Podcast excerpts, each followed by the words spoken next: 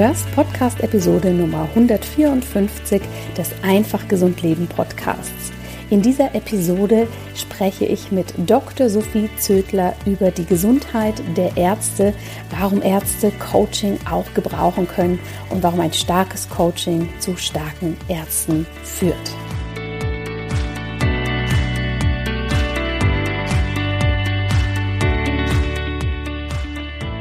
Hallo und herzlich willkommen zu dieser Podcast-Episode. In dieser Podcast-Episode wartet ein ganz, ganz spannendes Interview auf dich und ein, wie ich finde, sehr, sehr wichtiges Thema. Ich spreche mit Dr. Sophie Zödler, mit einer ganz wunderbaren Ärztin, die nicht nur gerade in der Weiterbildung ist um in die Pädiatrie, also in die Kinderheilkunde einzusteigen, sondern die sich zusätzlich auch im Coaching-Bereich weitergebildet hat und starkes Coaching für starke Ärzte entwickelt hat. Nun mag man sich vielleicht am Anfang fragen, warum brauchen denn gerade Ärzte Coaching? Ist denn das überhaupt wichtig? Die wissen doch so viel über ein gesundes Leben. Dem ist leider, leider nicht so. Also in der Theorie haben natürlich die meisten Ärzte hier sehr viel gelernt, aber in der Praxis sieht es dann häufig ganz anders aus, dass hier Überforderung im Raum steht, dass hier wirklich Anspannung, Stress, Burnout ein Riesenthema sind. Und leider, leider ist es so, dass im Klinikalltag oder unter Ärzten da sehr wenig drüber gesprochen wird, geschweige denn etwas geändert wird. Und genau diesem Thema nimmt sich Dr. Sophie Zödler an.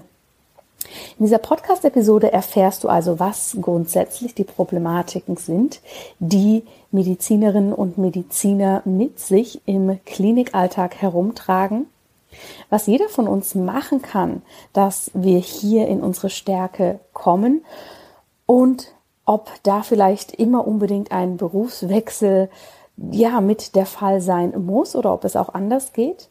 Und natürlich erfährst du auch, wenn du jetzt nicht Ärztin oder Arzt bist, viele spannende Aspekte und bekommst einen super Blick hinter die Kulissen, wie es in der Klinik, wie es in den Praxen so zugeht. Denn Natürlich ist nicht jeder von uns, der hier zuhört, Arzt oder Ärztin, das ist gar nicht das Thema.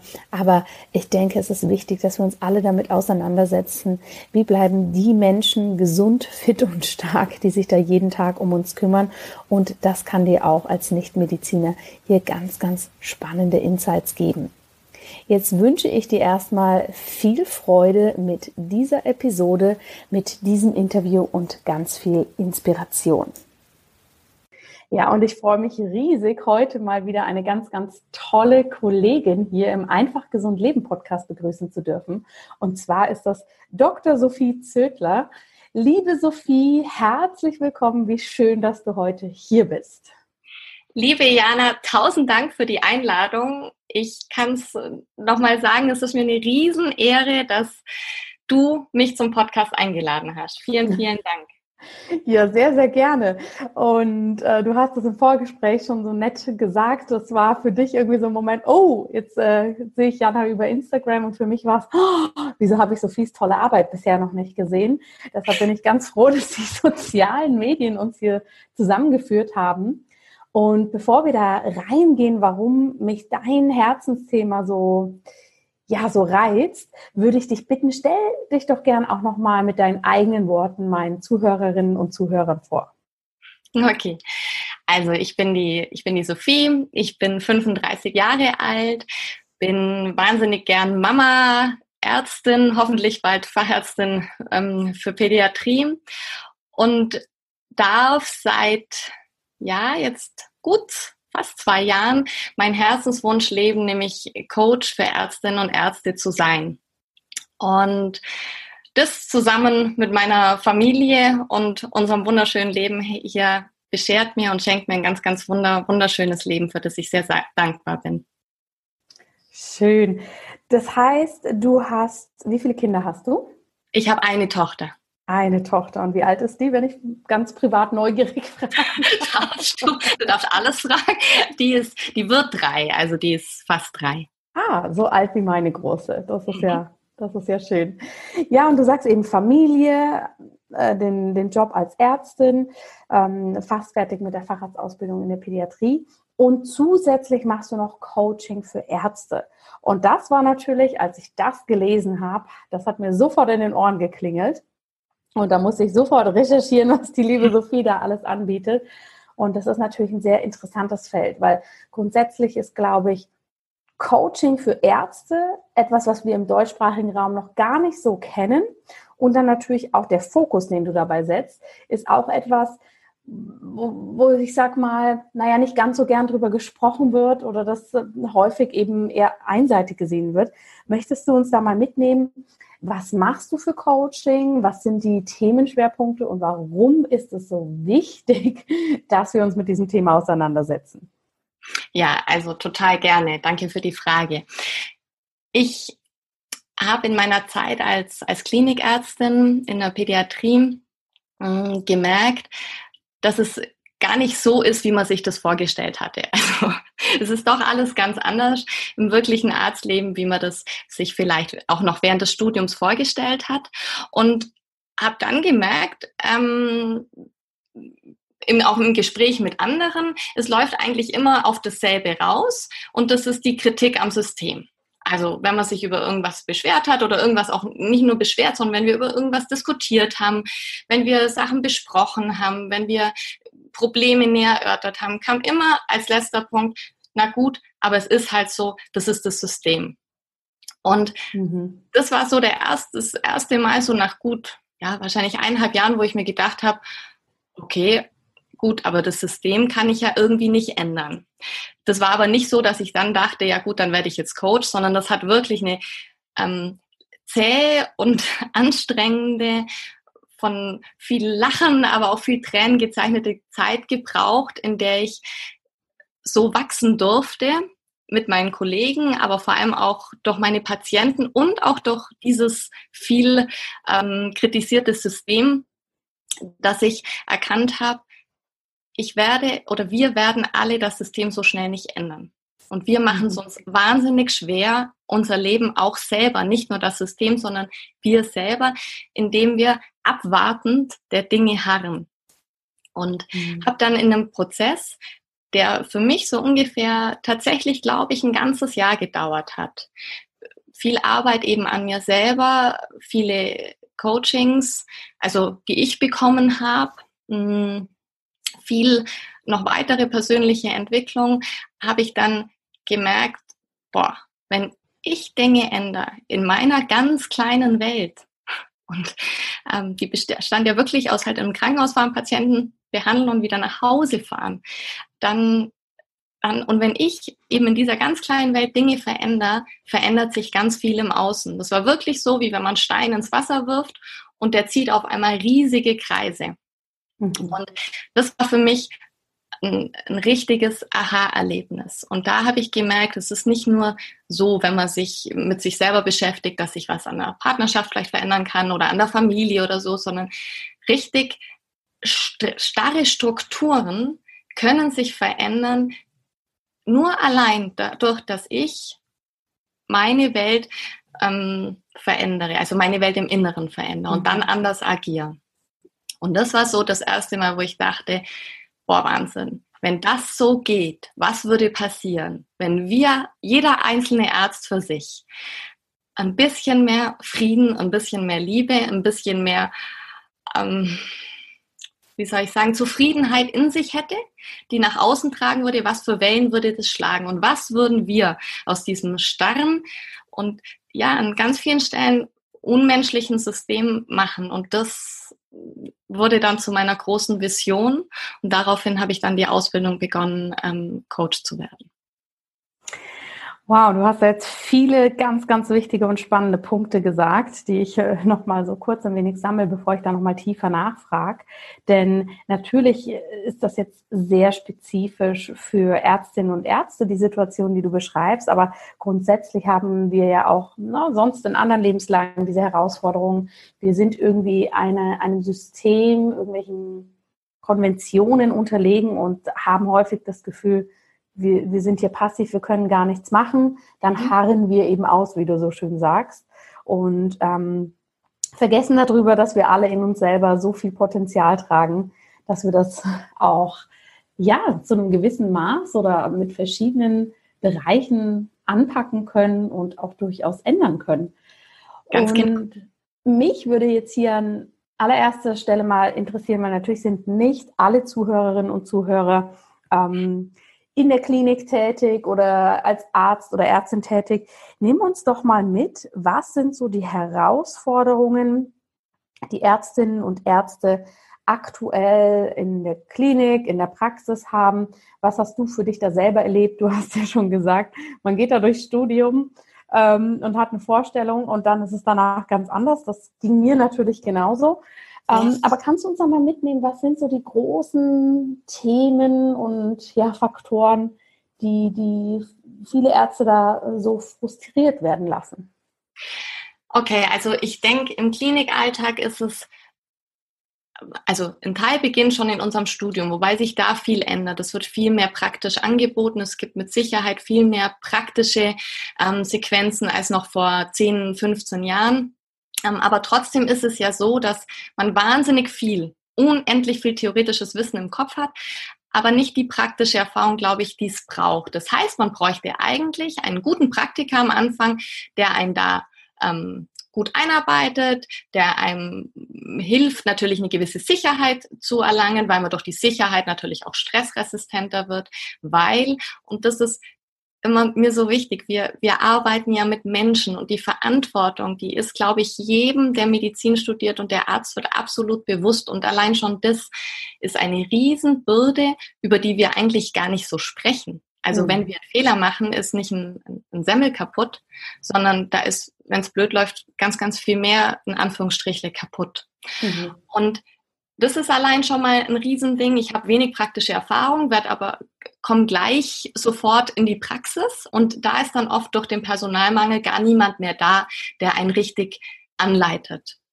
Und dann ist dieser ähm, ja, dieser Personalmangel, der so in allen man liest ja immer wieder drüber oder schon seit Jahren, aber es ist gar niemandem so richtig bewusst, was das bedeutet, weil dieser Personalmangel, der ja die Ärzte und die vor allem auch die Pfleger betrifft, der be bedingt sich beides den anderen, weil wenn ich keine guten Schwestern habe, die mir helfen, dann bin ich als junger Assistent verloren. Das ist wirklich mhm. so. Also mir ging das so, wenn ich nicht weiter wusste und ich wusste, da ist eine Krankenschwester gerade auf Intensiv, die arbeitet da 10 bis 20 Jahre, die haben, die haben mir geholfen. Die haben mir mhm. ganz, ganz unendlich viel beigebracht. So, jetzt haben die schon Stress, weil die haben kein Personal mehr. Das heißt, auch von der Seite kommt wenig an den jungen Assistenten herangetragen an Hilfe.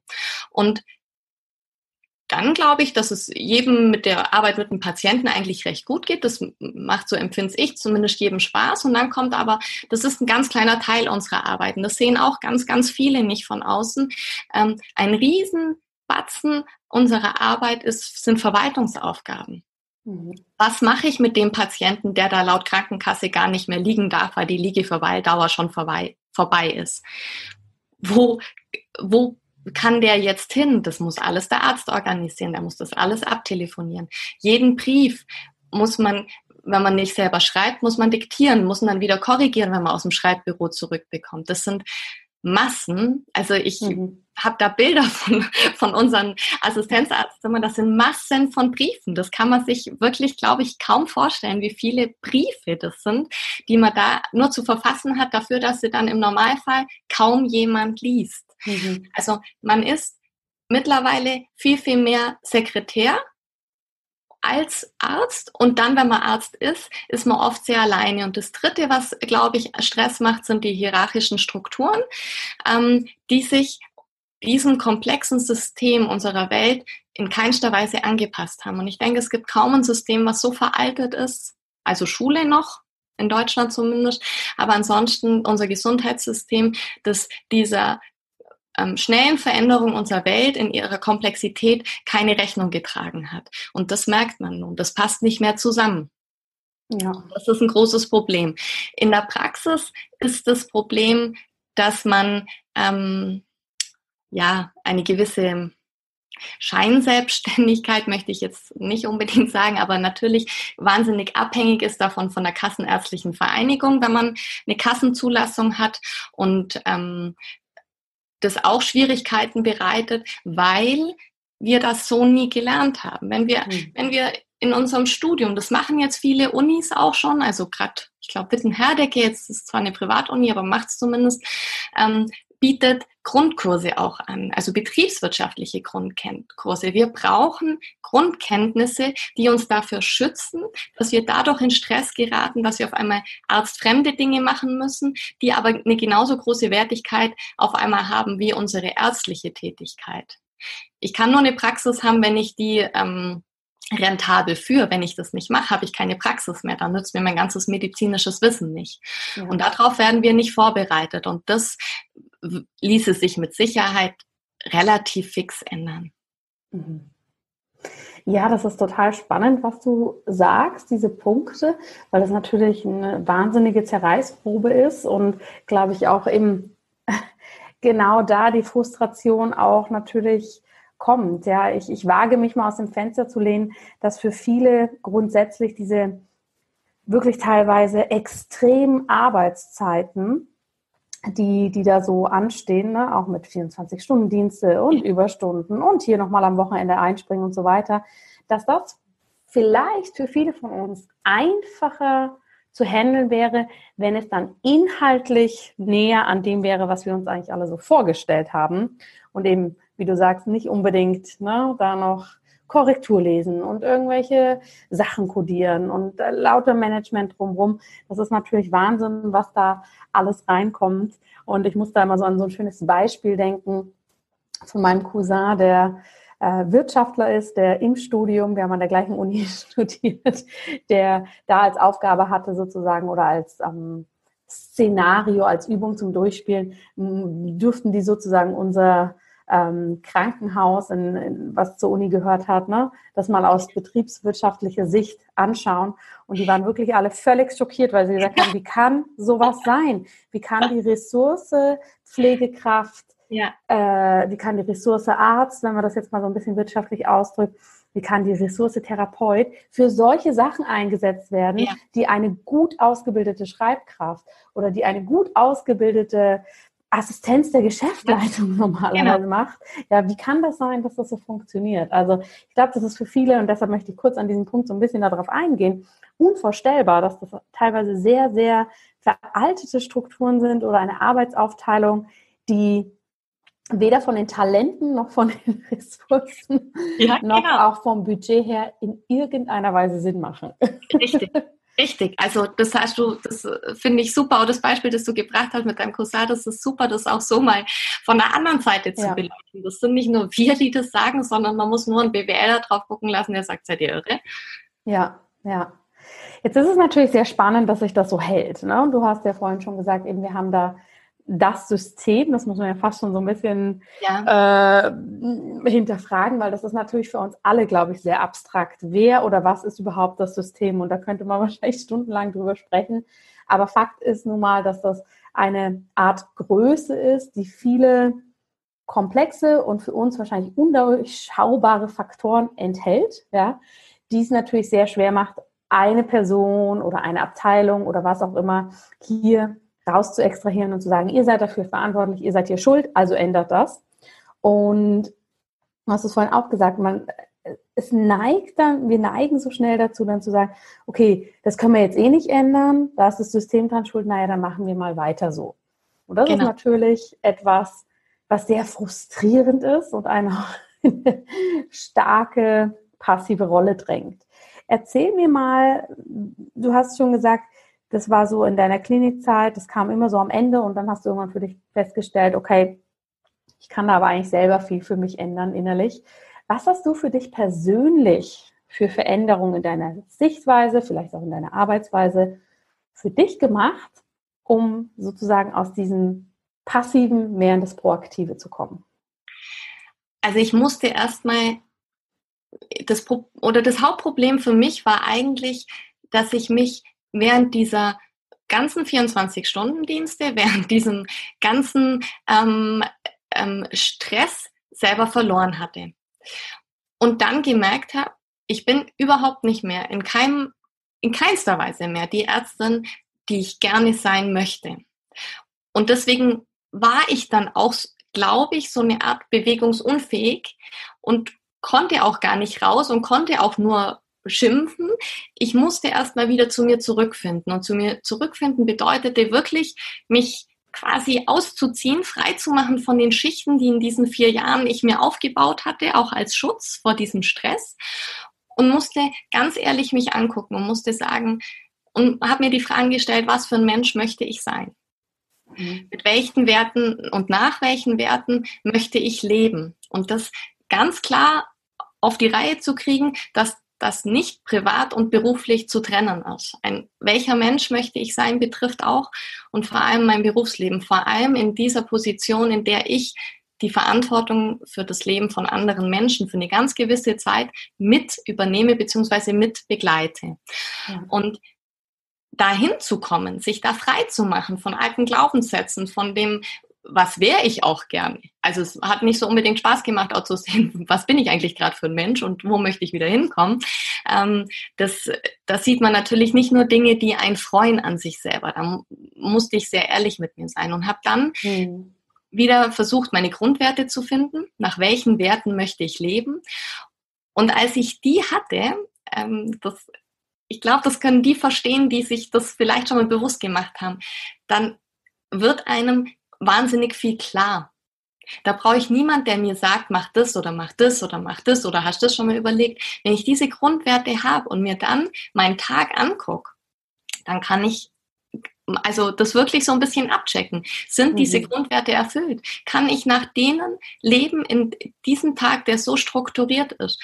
Und als ich dann gemerkt habe, was ist mir wichtig, habe ich zum Beispiel, also jetzt als praktisches Beispiel gemerkt, ähm, es es ist wichtig, dass ich, es ist mir wichtig, dass ich mich eine Minute, egal was für einen Stress ich habe, dass ich mich in der eine Minute, in der ich mich mit meinem Patienten oder jetzt in meinem Fall auch mit den Patienten und Eltern unterhalte, völlig auf diese fokussiere.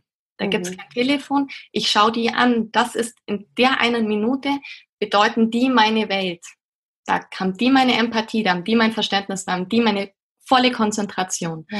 Und das kostet nicht mehr Zeit, ob ich fünf Minuten unkonzentriert zuhöre oder eine Minute voll konzentriert, wirklich mit voller Liebe für diese Menschen. Ähm, das kostet nicht viel Zeit, aber das verändert was, weil auf einmal habe ich mehr Dinge erfahren. Ich habe schneller gute Anamnesen rausgekriegt, wenn die Menschen sich wohlgefühlt haben, wenn die gemerkt haben, okay, die hört mir zu, die ist wirklich interessiert, die, die will was verändern. Ich habe viel schneller Dinge rausbekommen. Ich habe alles in allem tatsächlich Zeit gespart und ich war wieder die, die ich gerne sein wollte. Also jetzt so als ein Beispiel. Ja, ja, sehr spannend und vielen Dank, weil das ist ja gleich ein sehr praktisches äh, Beispiel oder auch Tipp, ne? dass man wirklich ja jederzeit eben wieder in das Hier und Jetzt und okay, was passiert jetzt gerade eigentlich vor mir, wer sitzt hier? Aber ich muss trotzdem so mal ganz provokativ fragen, das ist jetzt bewusst so ein bisschen provokant. Ähm, als du angefangen hast, dich mit dir selbst zu beschäftigen, welche Werte sind dir wichtig? Wie soll dein Leben aussehen und so weiter? Ich finde es sehr eindrücklich, dass für dich nicht der Punkt kam zu sagen, okay, alles, was in der Klinik passiert, das ist nicht mit meinen Werten im Einklang, ich muss hier eigentlich raus. Was hat dich, oder kannst du, kannst du erklären, wie das war? Wie hast du das zusammenbringen können? Weil es ist, es ist ja eine sehr extreme Welt. Ich will das überhaupt nicht negativ nachstellen, aber mhm. es ist natürlich so eine extreme Welt, dass für viele, glaube ich, erstmal, wenn man sich damit so beschäftigt, der Impuls sein kann, stopp, ich brauche eine Pause, ich muss raus hier, ich brauche einen neuen Job oder ne, zumindest irgendwie ein Sabbatical. Wie hast du es für dich empfunden? Ich glaube, weil ich, ähm, ich war ganz kurz vor diesem Punkt ausgebrannt zu sein, ganz kurz vorher, aber ich war nicht drin. Und das ist, glaube ich, ein großer Unterschied. Mein Interesse ähm, daran, weiter in der Klinik zu arbeiten, weiter zu lernen. Ich, ich, ich habe gern von, auch von den Menschen gelernt, die mir vielleicht jetzt nicht, mit denen ich jetzt nicht Kaffee trinken gehen wollte oder so, aber ich habe hm. wahnsinnig gern gelernt und der Ort, um viel zu lernen und in der Pädiatrie, das ist so ein riesen Fachgebiet, das sind andere auch, aber die Pädiatrie in den verschiedensten Ausprägungen noch der ganzen Erkrankung, glaube ich, ist schon in seiner Größe was Besonderes. Da wusste ich, um auf der anderen Seite auch die Ärztin zu, also auch fachlich die Ärztin zu sein, die ich sein will, brauche ich diese Klinikzeit.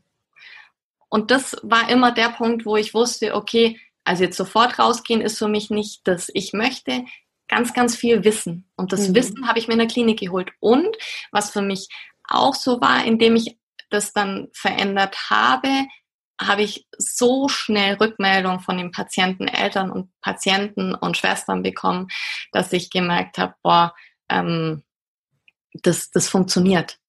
Mhm. Schön, ja, sehr spannend und ich finde das toll, weil das zeigt auch, ne, dass ähm, natürlich ein Weg sein kann, wenn ich merke, hey, Moment, das stimmt hier nicht für mich, die, die Reißleine zu ziehen und wirklich eine 180-Grad-Wendung zu machen oder eben, wie du es gemacht hast, zu sagen, was ist mir wichtig? Mir ist wichtig, ein gutes Wissen zu haben, mir ist wichtig, hier zu lernen, aber wie kann ich es dann trotzdem so gestalten, dass es mich nicht ausbrennt? Genau.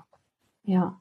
Was hast du denn noch für Tipps oder für, für Dinge für dich umgesetzt, neben dem, ich bin jetzt hier präsent, ich lasse mich darauf ein und wahrscheinlich hilft das, denke ich mal, auch schon sehr, dieses Annehmen zu sagen, okay, mir ist jetzt völlig bewusst, ich bleibe hier weiter in der Klinik, auch wenn sie viele Aspekte hat, die mir nicht gut gefallen, weil ich auch weiß, warum ich hier bleibe.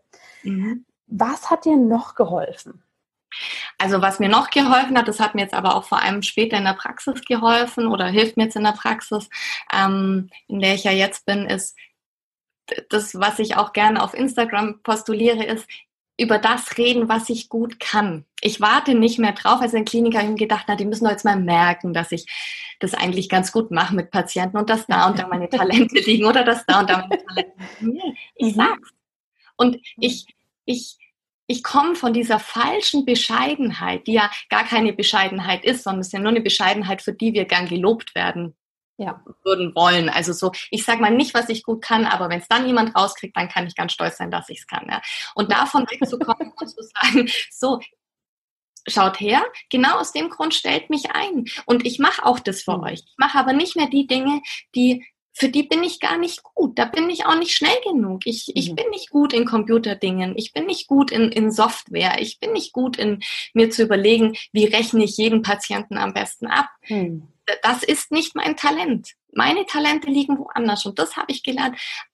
Einfach frei fröhlich raus zu formulieren. Und dazu halte ich dann auch immer die ganzen jungen Assistenten an. Sagt, was ihr könnt. Wartet nicht drauf, dass euer gestresster, überarbeiteter Oberarzt sich dafür interessiert, sagt, was ihr könnt, dann werdet ihr gefördert. Und wer gefördert wird, hat wieder eine ganz andere Freude am Beruf, bevor man sich nur ärgert, naja, der kriegt ja überhaupt nicht mit, was ich alles mache und hier werde ich ja eh nie gelobt und eigentlich ist egal, ob ich da bin. So ja. ist man, so ist es kein befriedigendes Arbeiten. Ja, absolut. Und das zeigt ja natürlich auch, ähm, sage ich mal, für Menschen, die nicht in der medizinischen Welt zu Hause sind in Form ihres Berufes, was das eigentlich für eine spannende Welt ist, weil gerade als Arzt, ja, wir in jedem anderen Vorstellungsgespräch müsstest du immer deine Kompetenzen betonen. Du müsstest immer herausstreichen, was du gut kannst. Du müsstest dich auch damit auseinandersetzen, was möchte ich eigentlich für ein Gehalt? Was ja. ist mein Wert? Ja. Und das ist ja was, was wir in der Medizin überhaupt nicht haben, weil es gibt Tarife, es genau. gibt einfach, ne, take it or leave it, das ist das Gehalt, so sieht die Stelle aus, so machen wir das für alle. Also es ist ja total spannend, dass das auch so Grundkompetenzen sind, die wir eigentlich brauchen im alltäglichen Leben, aber irgendwie nie wirklich lernen. Ich kenne Oberärzte, die haben noch nie in ihrem Leben über ein Gehalt sprechen müssen. Genau. Und das ist ja eigentlich schon auch sehr spannend. Ja, genau. Das ja. ist auch eine Schwierigkeit. Also, dass jeder gleich viel verdient, ist nicht unbedingt immer förderlich, glaube ich. Ja. Ja, zumindest äh, finde ich, ne, da, da, da gibt es sicher verschiedene Ansichtspunkte, aber zumindest aus dem Gedanken raus, sich mal, weil Geld ist nun mal ein Austauschmittel, was wir in der westlichen Welt haben. Es ist genau. ne, eine Energie, die wir da wechseln. Zumindest dieses sich mal hinsetzen und überlegen, was ist meine Arbeit wert? Ja, was bin ich mir wert? Was, wo traue ich mich mal aus meiner Komfortzone raus und bespreche so Dinge auch mal. Das sind ja eigentlich sehr wichtige Grundkompetenzen, die wir brauchen und die sich halt nun mal bei uns auch über finanzielle Verhandlungen ausdrücken. Genau. Und das ist natürlich ein Riesenaspekt, der einfach völlig ausgeblendet wird. Ja, Genau. Diese ganze Reflexion dazu. Ja. Genau. Wie spannend. Ja, und jetzt bist du in der Praxis, hast da natürlich ähm, andere Herausforderungen in der Klinik, das hast du ja auch schon besprochen und hast dann für dich eben festgestellt, okay, Coaching, das unterstützt dich. Wie bist du denn selber auf die Idee gekommen, einen Coach aufzusuchen und dich dem wirklich zu öffnen? Hast du das von irgendwoher gekannt? Hast du das bei einem anderen Arzt gesehen? Wie kam es dazu? Also es ist so, dass, dass glaube ich, also ich habe einen Bruder und mein Bruder und ich, wir haben das Riesenglück, dass wir einen Papa haben, der die persönliche Entwicklung von sich selber, von seinem Betrieb, von ähm, ja aus seiner Familie immer total gefördert hat. Also mhm. Und daher war ich das gewohnt so ein bisschen, dass man an sich selber, okay, man weiß nicht weiter, bevor man sich beschwert, arbeitet man erstmal an sich selber. Das heißt, ich kannte ganz viele okay. handwerkliche Griffe einfach schon und viel passierte dann eben ähm, so vor, das ist jetzt ja, zehn Jahre her, als ich zwei Schicksalsschläge hatte in meinem Leben und dann begonnen habe, mich umzugucken. Neben der Schulmedizin kam dann auch die My Body Medizin und da eröffneten sich für mich völlig neue Welten und ich habe Kontakte zu Menschen knüpfen können, die ich jetzt so wahrscheinlich nicht geknüpft hätte. Unter anderem halt Menschen, die Retreats machen, die Retreats mit Coaching verbinden, die, ähm, ja, bin dadurch auch zur Meditation gekommen vor zehn Jahren und das hat meiner Welt ähm, einen riesen, riesen Horizont verpasst. Hm. Mhm. Ja, und das ist natürlich toll, ne? dass du das für dich sozusagen von Kindheit auf mitbekommen hast, Persönlichkeitsentwicklung, auch dieser schöne Satz, bevor du dich beschwerst, schau mal, was bei dir selber los ist. Das finde ich super und es zeigt ja auch, wie viel dir das gebracht hat und wie viel du dadurch weitergeben kannst, nicht nur an deine kleinen Patienten, sondern auch an deren Eltern und natürlich auch an dein Umfeld. Und Jetzt coachst du selber Ärzte, da möchte ich gleich nochmal drauf eingehen, was das bedeutet und was da so die Themen sind. Aber etwas bevor wir darauf eingehen, was da so hinführt, ist tatsächlich ein Post, den ich Anfang Januar von dir gelesen habe, der mir so im Gedächtnis geblieben ist, dass ich den kurz nochmal wiederholen möchte. Das war im Januar. Und da hast du geschrieben, Arztgesundheit ist Berufsethik. Das war das Schwerpunktthema auf dem Deutschen Ärztetag. So und nun. Diskutieren ist mit Sicherheit ein erster Schritt, weil das Wahrnehmen ja vorausgeht. Und jetzt finde ich eben das Spannende, was du schreibst. Wissen wir Ärzte denn so genau, wie Gesundheit aussieht? Kennen wir die Salutogenese nur als Modell oder leben wir danach? Und das finde ich wirklich sehr spannend, das auch mal so kritisch zu hinterfragen. Und das schätze ich auch so an dir, dass du mit deiner Meinung nicht hinter dem Berg hältst. weil das ist so wichtig, ja, weil sonst gehen wir wieder in die Richtung und sagen, ah ja, das System. Ja. Aber erzähl mal, wie ist das so? Hast du das Gefühl, Ärzte sind da passiv unterwegs, sind da eher so in, in, in der Maschinerie gefangen und haben tatsächlich keine Ahnung, wie sie sich selber gesund halten? Oder wie schätzt du da die Lage ein?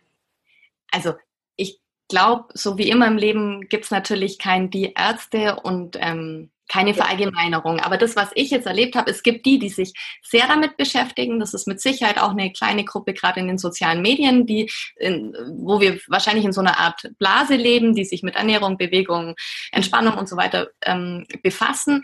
Das ist meiner Erfahrung nach, und da darf jeder gern auch dir schreiben, wenn er da völlig andere Erfahrungen gemacht hat, wenn man jetzt mal einem, von einem ganz normalen Krankenhaus ausgeht, also kein Krankenhaus der Naturheilkunde oder der alternativen ähm, oder Komplementärmedizin, sondern ein ganz normales, banales mhm. schulmedizinisches Krankenhaus, habe ich so erlebt, dass ähm, die meisten kommen ohne Frühstück zur Arbeit, dann holt man sich von der Schwester einen Kaffee, dann geht man seinem Arbeitsalltag nach, dazwischen greift man in so einen 2 Kilo Pack Haribo Gummibärchen-Pot, der auf einem Stationsnummer steht. Der ist am Morgen um halb acht voll, irgendwie um halb drei ist er quasi leer, dann schimpft jeder, oh, wieder die Gummi, Lieblingsgummibärchen sind weg. Wenn man Mittagessen geht, geht man in die ähm, Klinikversorgungsmensa, die zwei Soßen hat, eine weiße Soße und eine rote Soße, wo mit so Süßungsmitteln gesüßt wird, wo eigentlich jeder danach sagt, boah, ich habe totales Bauchkrimm, aber wer holt jetzt mal einen Nachtisch für alle? Ähm, und dann geht man heim und fährt also jetzt überspitzt gesagt, ja. wenn es ganz blöd läuft, noch zum McDonalds vorher vorbei. Mhm. Das ist der Alltag, den ich erlebt habe. Und ich weiß auch, falls jetzt ein paar Kolleginnen und Kollegen zuhören, die schreiben mir immer noch manchmal, schicken sie mir ein Bild und sagen, schau Sophie, hier, ich esse Apfel, ich denke an dich oder sowas. Meine Arzthelfer kriegen auch regelmäßig Schreikrämpfe, weil sie, glaube ich, am liebsten ihre Brotzeit von mir verstecken würden. Aber mich, ähm, mich macht es wirklich ernsthaft traurig, dass mhm. wir die, eine Vorbildfunktion haben die das Wissen haben, also wir in so einer unheimlich privilegierten Situation sind, Wissen zu haben, eine Vorbildfunktion und das Geld. Und ich glaube, die meisten Ärzte, also die müssen jetzt irgendjemand ganz großartig unterstützen, hätten das Geld, sich gesund ja. zu ernähren. Und das nicht tun, sagen wir mal, das Gros nicht tut. Weil es einfach, es ist anstrengend, sich mit Ernährung zu befassen. Ich müsste ja Gewohnheiten ändern und das mhm. immer Genau beim gleichen Thema. Ich müsste Gewohnheiten ändern. Und dann habe ich ganz viele erlebt, die sagen, ja, ich esse Gummibälle, aber dafür mache ich ja Sport. Das, also dieses Ausgewogensein, glaube ich, das, das fällt einfach vielen total schwer. Und das hat sich in all den Jahren, ob es Klinik oder Praxis ist, in keinster Weise verändert. Und mhm. wenn ich darüber Gespräche auch führen möchte, auch mit Kollegen, ähm, das, das verläuft im Sand. Also da bin ich, glaube ich, immer die komische. Ja, ja. Ja, also vielen, vielen Dank für dieses Input und ne, natürlich, wir können hier, das kann ich glaube ich für Sophie auch nochmal mitbetonen, wir wollen hier überhaupt nichts pauschalisieren, das, da gibt es nee. ganz viele verschiedene genau. Facetten, aber einfach um es mal wirklich sehr klar auszudrücken, und ich bereite mich tatsächlich gerade auch auf eine relativ große Rede, auf ein Speaking vor, was ich geben darf, wo es auch um Ärzte geht. Und da habe ich eben auch als einen Teil drin, warum glaubt ihr, tragen Ärzte eigentlich den weißen Kittel? Da sind große Taschen, weil da passt die Cola rein, da passt die M&M-Tüte rein und vielleicht noch die Zigaretten. Natürlich auch ne, im humorvollen gemeint, aber einfach um diesen Punkt auch mal herauszukehren, ja, was da mit der eigenen Gesundheit teilweise gemacht wird. Ja, genau. Ja. Erzähl uns doch mal ein bisschen über dein Coaching. Ich persönlich finde das ja super spannend und auch sehr wohltuend zu wissen, dass wenn ich in diesem Bereich Themen habe, dass ich tatsächlich nicht nur in Anführungsstrichen zu irgendeinem Coach gehen könnte, sondern tatsächlich zu jemandem, der mit Leib und Seele dieses Leben kennt, der versteht, von was ich rede. Wie kommt das so an bei den Ärzten? Ähm, finden es alle super, mit denen du drüber sprichst? Gibt es auch Leute, die das vielleicht erstmal irritierend finden? Und was erarbeitest du so mit deinen Klienten? Also, ähm, da gibt es auch wieder viele Facetten. Es gibt auf der einen Seite die, die sagen, oh ja, das passt zu dir, gut, dass du noch was nebenher machst, das, das ist super, das erfüllt dich mit Sicherheit, klasse, die mir so ein bisschen auf die Schulter klopfen, die wollen aber auch gar nicht mehr wissen. Dann gibt es die, die wahnsinnig viel wissen wollen, die dann ähm, auch da ja total dran interessiert sind. Das, die gibt's auf jeden Fall. Also das sind die, die ich dann coach im Normalfall. Mhm. Die sagen, hey, das ist genau das, was ich brauche. Und es gibt ähm, und dann gibt's noch, also im Großen zwei Gruppen. Das eine ist die Gruppe Ärzte, die sagt, ja, also die Themen, das kann ich mir alles total gut vorstellen ähm, und trifft auch völlig auf mich zu, aber also Geld dafür ausgeben möchte ich keins, weil das ist so, mhm gefühlt vielleicht aber hier auch so in der Nähe zu Schwaben so ein bisschen die schwäbische Sparsamkeit, also für ein selber Geld ausgeben, kommt nicht in Frage. Das würden die nicht nur für mich nicht tun, das machen die auch nicht zum Thema Gesundheit, das machen die eigentlich für nichts. Weißt du, wie ich mhm. meine? Mhm. Und dann ja. gibt's noch den, und das ist ein Bereich, den habe ich total unterschätzt. Also das, das irritiert mich immer wieder und ich denke da auch ganz oft drüber nach. Ähm, das ist der Teil, der sagt, bin ausgebrannt, ich kann nicht mehr, ich kann mein Berufsleben nicht mit dem Familienleben vereinbaren. Ich möchte nur raus. Ich habe also wirkliche Fluchtgedanken aus diesem Krankenhaus und das sagen mir ganz, ganz viele. Mhm. Aber wieso sollte ich an mir etwas ändern? Und das ist was, am Anfang dachte ich, ähm, ja, okay, das sind jetzt ein paar, gut, da habe ich jetzt vielleicht ein paar spezielle getroffen, die mir genau das so widerspiegeln. Und ich merke aber langsam, dass das was ist, da muss ich mir was überlegen, mh, hm, wie komme ich noch besser an die Menschen hin? Also anscheinend ist es noch immer so, dass dieses Gefühl, wenn sich das System nicht ändert, dann verlasse ich halt das System oder ich oder ich ähm, ähm, ich harre eben der Dinge mein ganzes Leben, mhm. was halt für mich keine Alternative ist. Aber wohl, das ist noch ein verbreiteter Gedanke. Und da, ja, bin ich immer wieder schwer am Überlegen, wie das noch anders greifbarer gemacht werden kann. Ja, absolut. Das finde ich ganz spannend, weil ich erlebe dieses Spannungsfeld auch. Also ich, ich bin ja persönlich jemand, der eben gesagt hat, nein, das System funktioniert für mich ja. nicht. Ja. Ich gehe da raus, aber tatsächlich, was wir vorhin eigentlich besprochen haben, ne? was du mit deinen Grundwerten gesehen hast, das habe ich einfach da überhaupt nicht finden ja. können. Ich habe da ja auch lange mit einem Coach gearbeitet, viele verschiedene Dinge angeschaut, weil ich auch für mich natürlich die Mühe hatte, Mensch, eigentlich finde ich die Arbeit schön, aber es geht so einfach nicht und dann einfach das so überwogen hat. Aber eben so dieser riesen Zwiespalt zwischen ich, ich bin ein Aussteiger in Anführungsstrichen und ich harre aus. Ähm, das finde ich auch sehr spannend, dass du sagst, dass viele Leute dann eher ausharren und bevor sie an sich selber arbeiten. Hast du das Gefühl, das liegt auch so ein bisschen dran an dem Status ja. des Arztes oder der Ärztin, das, ich sage jetzt mal auch ein bisschen überzogen, diese, diese Götter in Weiß, dass wir das immer noch so ein bisschen in der Gesellschaft erleben, aber vielleicht auch, ich weiß nicht, selbst in uns tragen, dass das da auch mit reinspielt? Also absolut. Ich kriege auch ganz oft die Frage, wieso glaubst du, dass ein Arzt einen Coach braucht? Also ich habe auch wirklich schon eine Kollegin neben mir gehabt, die hat sich totgelacht und die hat gesagt, sag mal, bist du verrückt? Ein Arzt braucht doch keinen Coach.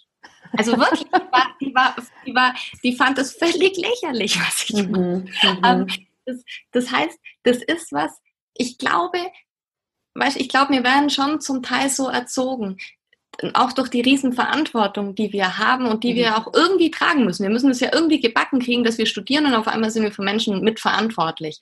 Und ich glaube, ein Teil davon ist, uns so zu schützen, auch vielleicht vor Kritik und zu sagen, ähm, ein Coach wäre vielleicht was, verstehen manche als Kritik. Dieses, ein Coach als Chance, das ist bei uns noch nicht so angekommen. Es ist immer ähm, ganz arg, habe ich das Gefühl, dass jemand das Gefühl hat, er wäre nicht richtig. Und das ist ja das ja. völlige Gegenteil von dem, was, was ich möchte. Ja, ja. Und, ich möchte, du bist genauso richtig, wie du bist. Und genauso sollst du auch leben dürfen. Aber leb doch nicht durch ein Stress leben, das du gar nicht leben möchtest. Ja. Und tatsächlich auch so dieses Verständnis, ne, das bringt vielleicht auch der Arztjob mit sich, dass man sich ja eigentlich auch keine Fehler erlauben darf, ja, ja weil die genau. teilweise genau. natürlich sehr, sehr extreme Folgen mit sich bringen. Ähm, dieses von Anfang an so drauf getrimmt sein, Fehler sind das Schlimmste. Genau. Äh, bloß keine Schwäche zeigen, durchbeißen.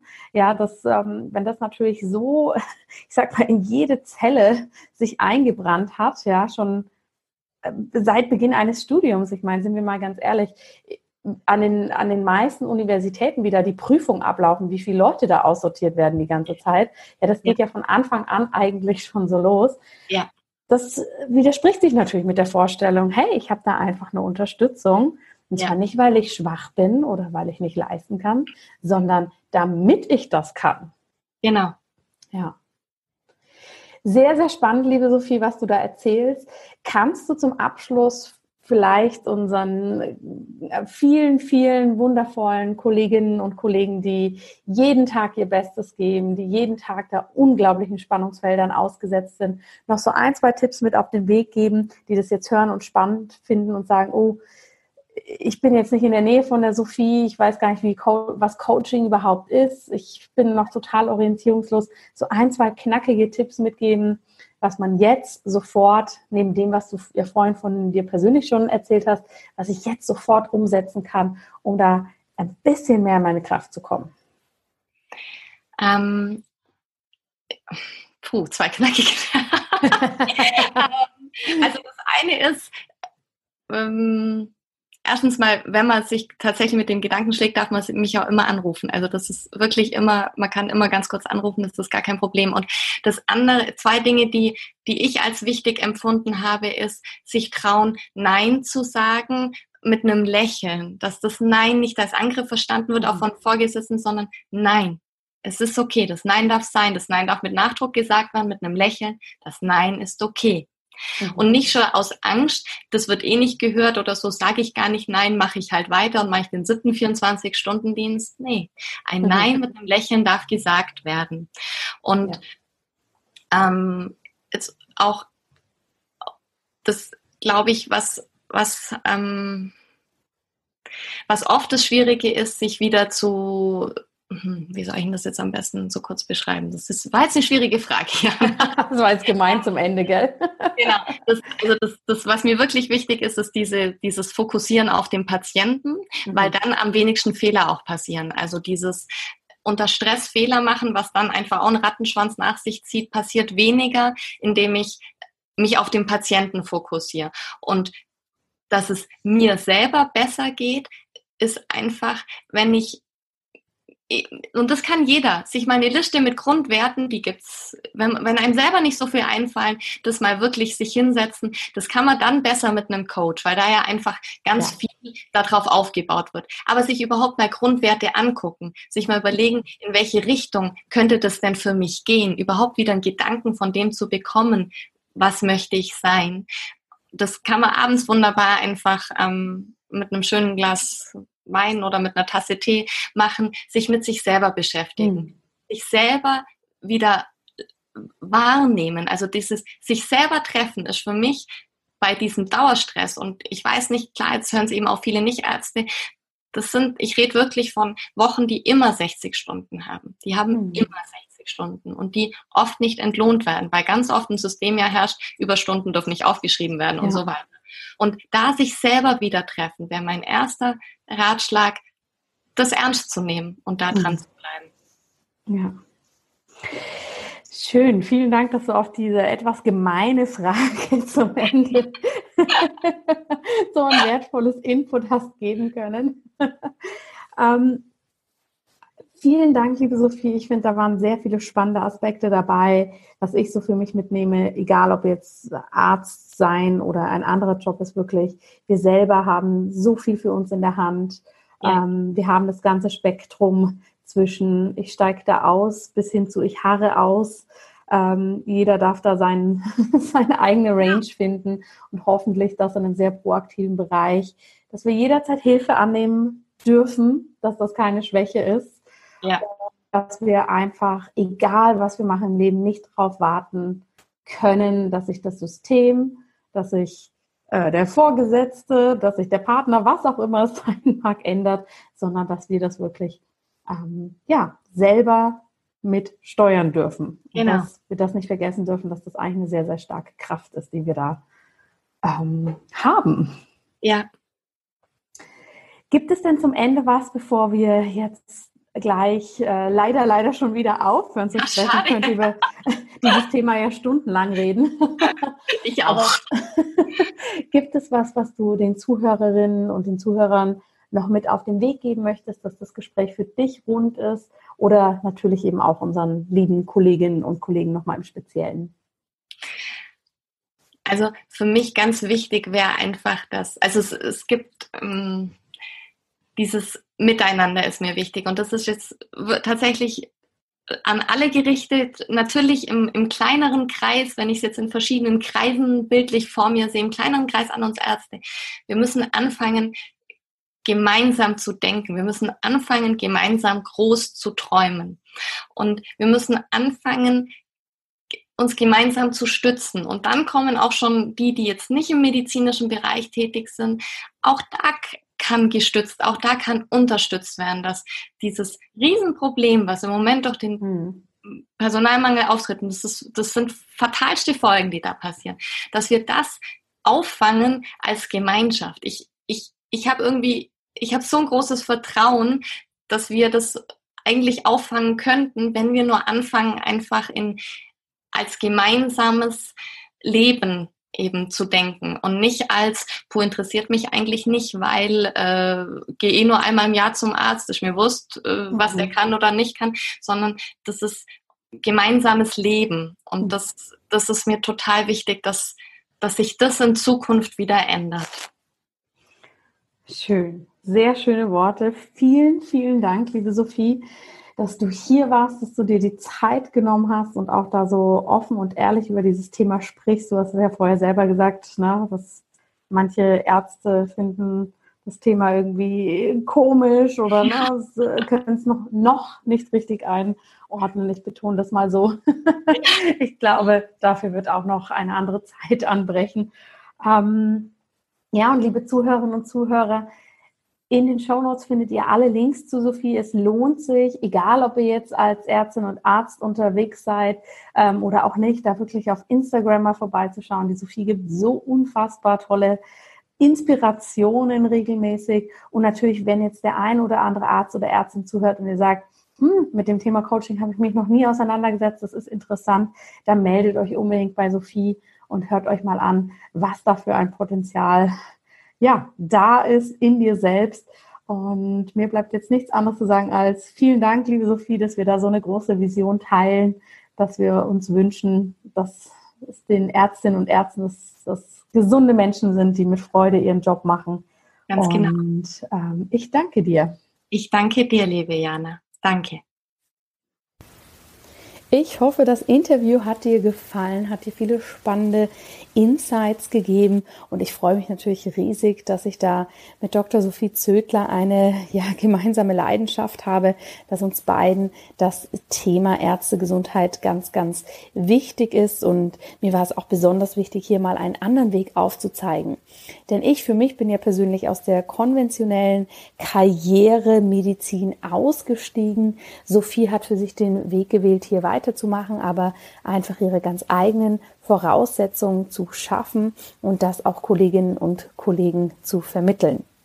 Und in mir siehst du, das Spektrum ist breit, es gibt unterschiedlichste Möglichkeiten und natürlich soll dieser Podcast dir vor allem Mut machen.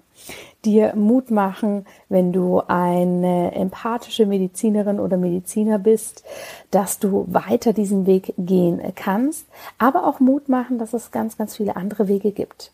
Und dir als Person, die vielleicht zuhört und keinen medizinischen Background hat, soll das natürlich auch Mut machen, dass das Themen sind, die auch bei Ärztinnen und Ärzten immer verbreiteter werden, dass die Persönlichkeitsentwicklung hier immer mehr in den Fokus kommt und dass wirklich die meisten Ärztinnen und Ärzte sehr bemüht sind, hier das Beste jeden Tag zu leisten. Mit dieser Episode sind wir am Ende unseres ersten Themenblocks angekommen. Ich habe dir ja schon verraten, dass wir hier mal was Neues ausprobieren im Einfach Gesund Leben Podcast. Du hast das jetzt die letzten Wochen mitbekommen. Jetzt haben wir die mentale Gesundheit von verschiedenen Aspekten aus angeschaut. Also erstmal, was Mindset und Gesundheit miteinander zu tun haben. Dann mentale Gesundheit, wie wichtig die für uns ist. Ich habe dich mitgenommen in den Ayurveda und die Psychologie und jetzt haben wir hierzu noch das Thema Ärztegesundheit angeschaut. Ich hoffe natürlich, das war spannend für dich und gib mir sehr, sehr gerne auch Feedback, ob du es interessant findest, hier wirklich ein Thema mal von verschiedenen Seiten zu beleuchten, sich diesem Thema mehrere Wochen zu widmen, dazu natürlich auch auf den Social Media Kanälen nochmal spezifisch in, Input zu bekommen. Und ja, lass mich wissen, ob du das gut findest, ob wir das weitermachen sollen auf diese Art und Weise. Und ich habe es auf jeden Fall jetzt mal für die nächsten Monate noch geplant. Und nächste Woche geht es weiter mit dem nächsten großen Themengebiet. Und zwar möchte ich nochmal auf den Ayurveda eingehen und hier ganz besonders auf die Basics. Denn natürlich habe ich bei über 150 Podcast-Episoden schon sehr, sehr viel über den Ayurveda gesprochen, viele Tipps gegeben, aber ich möchte hier wirklich nochmal, dass wir ein kleines Reset machen, bei Null anfangen, denn es sind ja über die Zeit auch ganz, ganz viele Hörer dazugekommen. Und hier ein paar Ayurveda Basics zum einen wiederholen, aber diese natürlich auch vertiefen und den Ayurveda nochmal ganz ganzheitlich äh, anschauen und sehen, was für uns hier wichtig ist. Den Start in diesen neuen Themenbereich macht nächste Woche eine tolle Medizinerin, eine tolle ärztliche Kollegin von mir, die Dr. Alina Hübecker. Und wir werden darüber sprechen, wie Ayurveda und Yoga zusammenpassen und wie du den Ayurveda ganz einfach in deine Yoga-Praxis integrieren kannst. Jetzt wünsche ich dir aber erstmal eine wunderbare Woche. Lass es dir gut gehen und bis bald.